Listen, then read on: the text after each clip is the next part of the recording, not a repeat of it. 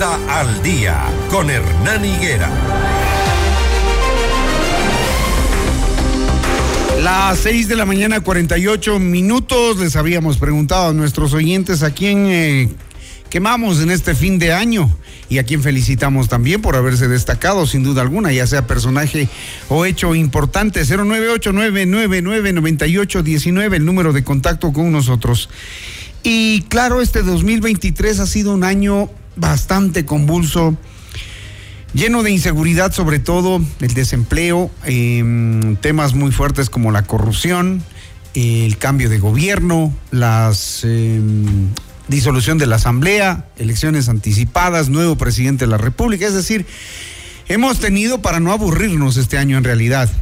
Está conmigo el doctor Polivio Córdoba, Ángel Polivio Córdoba, presidente de CEDATOS, y vamos a mm, hablar precisamente sobre lo que nos deja el 2023 ¿Y qué se espera para el 2024? Entendemos que la empresa Cedatos hizo un estudio, una encuesta para evidenciar qué es lo que piensa la gente sobre mm, uno de los años más convulsos en la historia política del país, en la historia social, con una crisis de inseguridad, como les decíamos, empleo y violencia.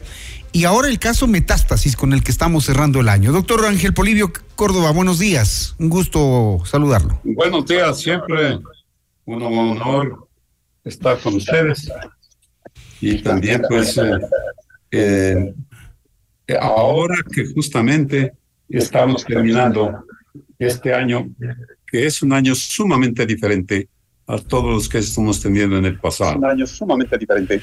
¿Qué dice la gente frente a mm, esta, estos eventos que tenemos en el 2023 que sí nos marcan como un año, digamos, duro y fuerte? ¿Qué dice la gente en el estudio que ustedes corrieron? Primero, pues eh, cuando le preguntamos a la población, ¿cómo se sienten ustedes? ¿Cómo ve que va el camino futuro del Ecuador? Y vemos que es un 38%, poquito más de la tercera parte, que dice que va por buen camino el país. Por más camino, pues dice un 52%. La diferencia no, no, no responde. por lo menos, pues estamos cambiando a lo que estábamos hace, hace los dos, tres meses cuando el buen camino lo veían solamente alrededor de un 20, 22 personas. También por otro lado, pues cuando les dijimos, ¿y qué es lo que más les preocupa a ustedes y el próximo gobierno? ¿Qué es lo que debe atender en especial? Y estoy frente a un estudio que se terminó, se recomendó prácticamente el día de ayer, con una entrevista a, a 2.240 personas en 17 ciudades del país, con sus áreas urbanas y rurales. Y entonces le decimos, ¿cuál es ese problema? Y el número uno viene siendo, continuando más bien, la inseguridad, la delincuencia, la violencia. 46% del total. Viene el desempleo, el subempleo, la falta de ocupación, pues también con un 20%, que si sumado a la situación económica, a la pobreza, a la crisis económica, ya, ya son un, 40, un 33% más.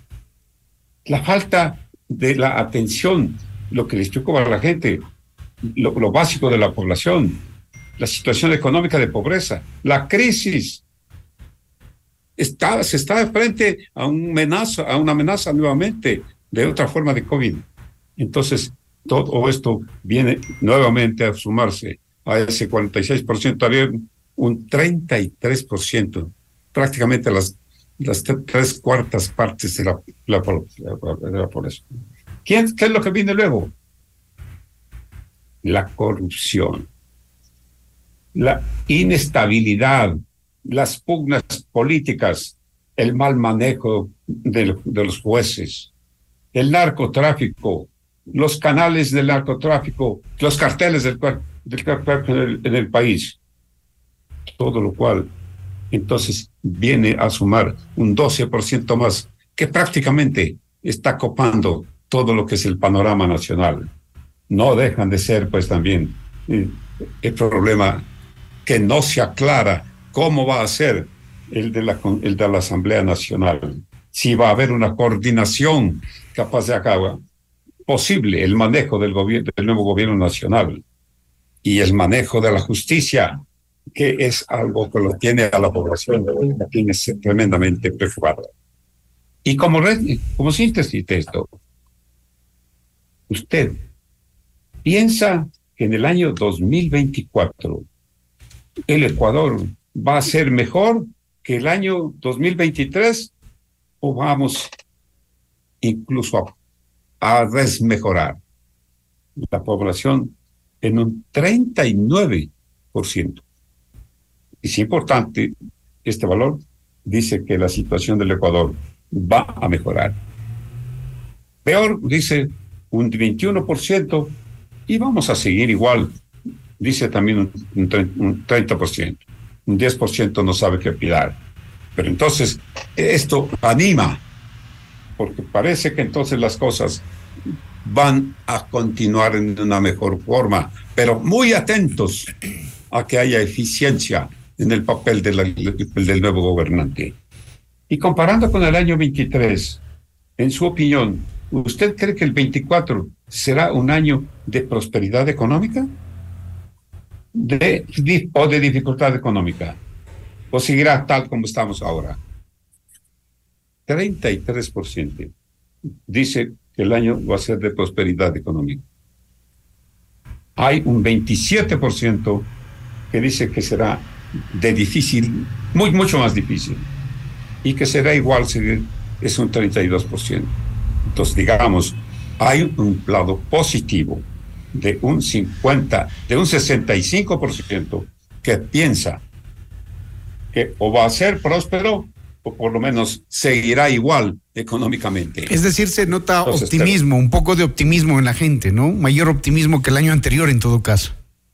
Mayor optimismo, sí, porque es, es una situación que considera que lo que el año fue, un año especialmente a todos los anteriores, no, se ha, no hemos tenido pues una muerte, una muerte cruzada, no tenemos elecciones a lo largo de todo el año, febrero, agosto, octubre, cambiando incluso de situaciones que estaban ya para declararse con un gobierno que a lo mejor iba a ser ya pues totalmente negado. Doctor, eh, en eventos quizá destacados del 2023, la gente señaló algo, eh, personajes del año, personajes eh, positivos, personajes que destacaron y personajes que no destacaron tanto, que están camino a la hoguera para fin de año.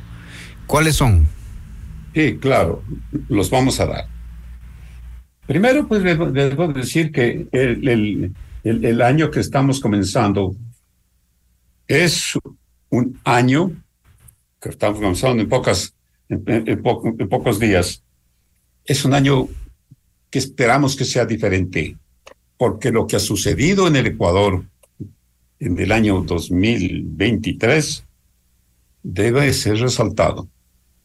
Una deuda por habitante. Haciendo nosotros comparación en la última eh, entrevista que tuvimos la semana anterior.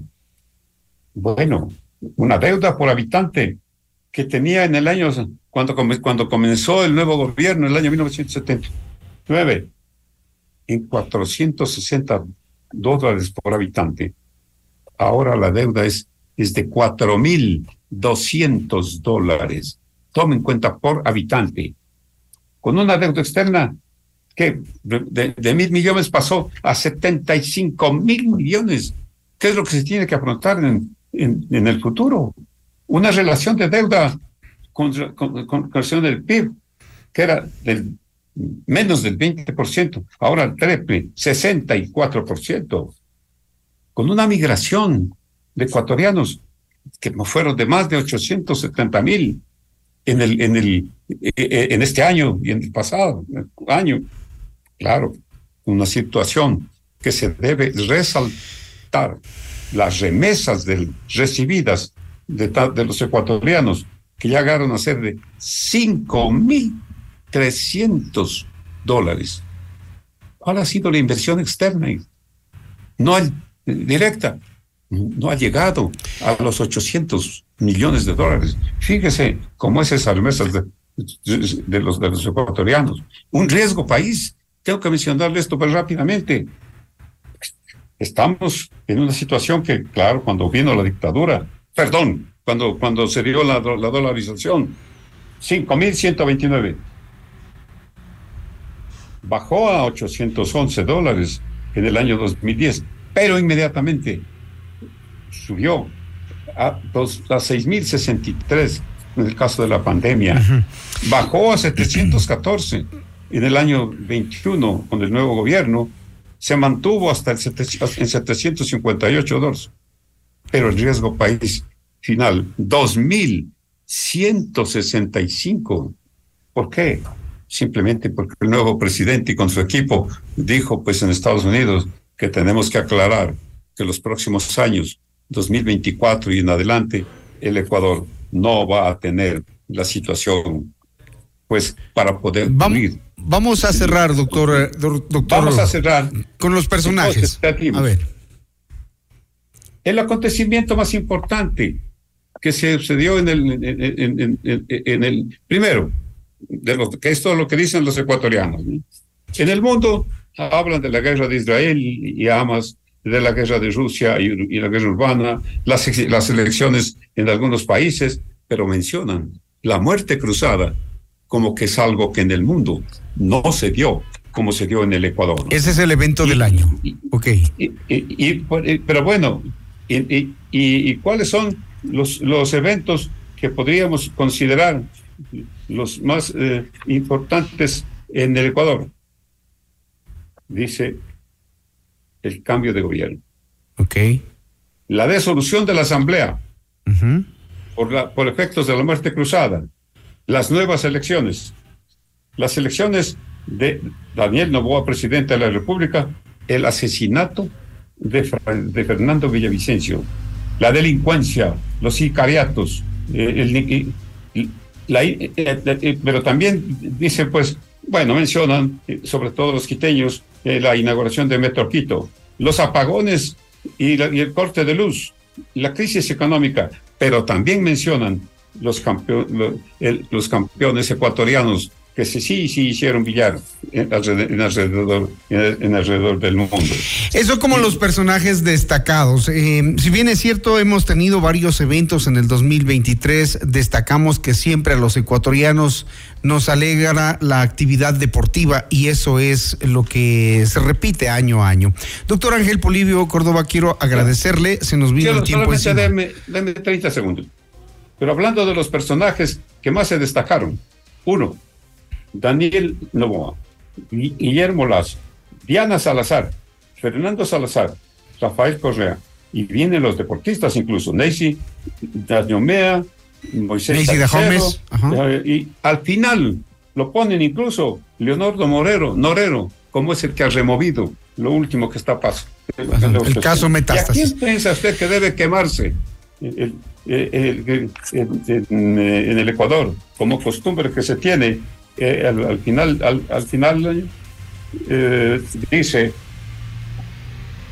a quién debe quemarse uno.